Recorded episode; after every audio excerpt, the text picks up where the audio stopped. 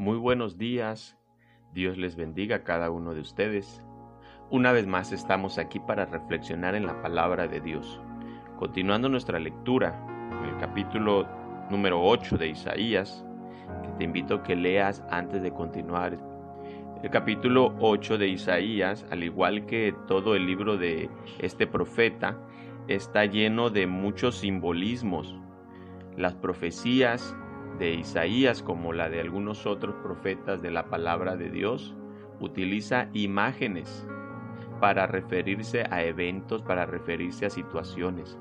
Y en este caso, los primeros versos del capítulo 8, encontramos como el nombre de su hijo, de hecho en capítulos anteriores no lo mencionamos, pero también el otro hijo de Isaías llevaba un nombre muy simbólico y significativo para la nación de Israel. En este caso es el nombre que se habla de este hijo, Maer Salal Hasbab, que significa pronto al saqueo, indicaba cómo Dios les estaba diciendo al pueblo que los que se levantaran contra ellos, Él se levantaría y los defendería y castigaría a esas naciones. Y los versículos 1 al 4 mencionan precisamente cómo no pasaría mucho tiempo para que Dios castigara a los que se levantaban contra su pueblo. Esto nos enseña a nosotros que aunque pareciera que Dios muchas veces permite que nuestros enemigos nos agobien, nos amenacen, Él que tiene todo en control, tiene un tiempo establecido para hacer justicia por eso en muchas partes de la Biblia nos invita a esperar en Él, a confiar en Él, a dejar en manos de Dios nuestra venganza, nuestra justicia. Otra de las enseñanzas que nos deja este capítulo, y la encontramos en los versos 5 al 8, donde se nos dice que el pueblo había desechado las aguas de Siloé que corren mansamente estas aguas se refieren al cuidado tierno y constante de Dios por su pueblo.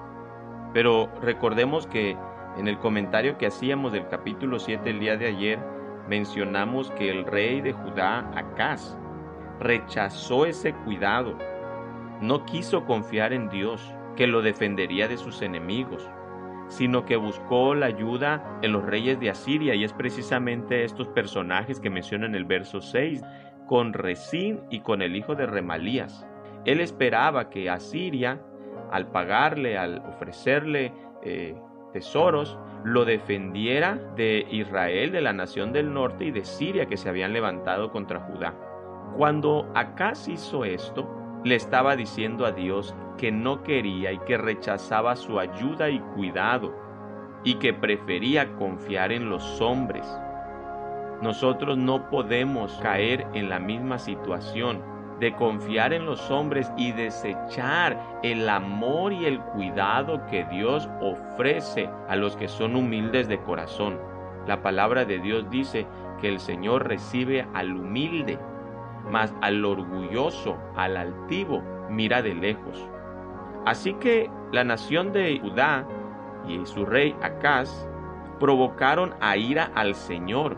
Y por cuanto no quisieron estas aguas que corren mansamente, dice la Biblia en el verso 7 que el Señor haría subir sobre ellos aguas de ríos impetuosas y muchas. Esto es, al mismo rey de Asiria con todo su poder, el cual subiría sobre todos sus ríos y pasaría sobre todas sus riberas y pasando hasta Judá, inundará y pasará adelante.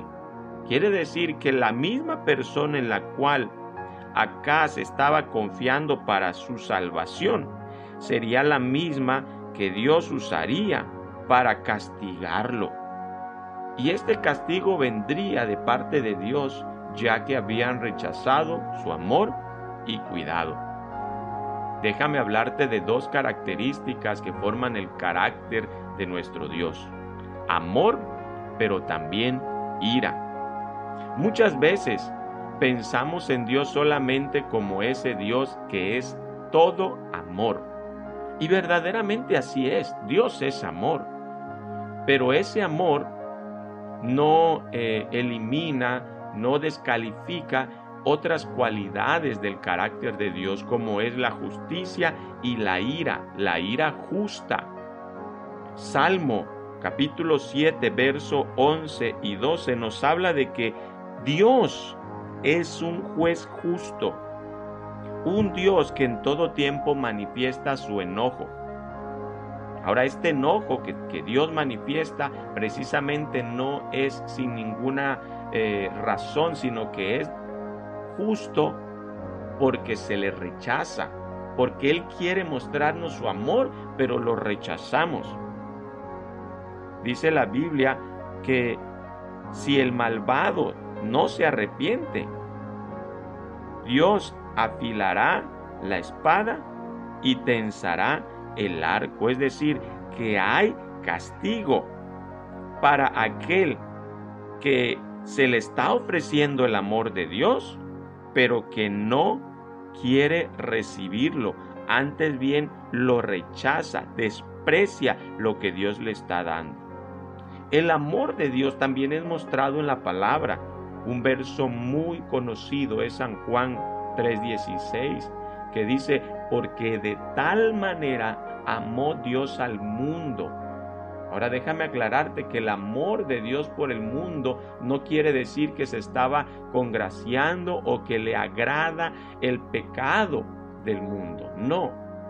De tal manera amó Dios al mundo que envió a su Hijo unigénito para salvación para que todo el que crea en Jesucristo no sea castigado, no se pierda, no reciba la ira de Dios, sino que tenga la vida eterna. Romanos 5.8 nos da esa misma idea del amor de Dios. Dice que Dios muestra su amor por nosotros en esto, en que cuando todavía éramos pecadores, Cristo murió por nosotros. El amor de Dios se vio demostrado en la venida de Jesucristo para dar su vida en la cruz del Calvario. Pero su justicia no va a permitir que el pecado se acerque a Dios. Lo que necesitamos primeramente es recibir el amor de Dios al arrepentirnos y confiar plenamente en el sacrificio de Cristo. Ahí se muestra el amor, en que Él nos dio una salida de la justa ira que viene sobre el pecador. Tú puedes decir, ay, pero sí, he pecado, he hecho lo malo, pero Dios es amor y me va a perdonar. Déjame darte una ilustración. ¿Qué te parece si a ti te hubieran sorprendido en, cometer un delito? En asesinar a alguien o en robarle a alguien, y te hubieran llevado frente a un juez, un juez justo, que tú sabes que ese juez justo eh, conoces a esa persona y es una persona que ama a su familia, que es muy querida por sus eh, conocidos, por sus colegas, es una persona amable, es una persona que ama. Y tú te acercas a ese juez y le dices, es cierto, me hallaron robando o asesinando. Pero tú que eres una persona amable, perdóname y déjame ir. ¿Qué crees que pasará? ¿Crees que ese juez que es amable, pero si es un juez justo, te soltará? No. Él tiene que ejecutar un castigo justo sobre el delito cometido. Ahora, ¿dónde se muestra el amor de Dios? En que Él envió a su Hijo Jesucristo para que en nuestro lugar pagara, pagara por nuestros pecados, por nuestros delitos. Y de esa forma nosotros podemos salir sin condenación. Porque Cristo pagó con muerte, con sangre, nuestro pecado. Ahí está el grande amor de Dios. Y para recibirlo, repito, tenemos que arrepentirnos, como lo dice eh, Salmos capítulo 7 en su verso 12. Arrepentirnos y poner nuestra fe solamente en Jesucristo. Muchas gracias por escuchar esta reflexión el día de hoy. Te invitamos a que sigas estudiando la palabra de Dios.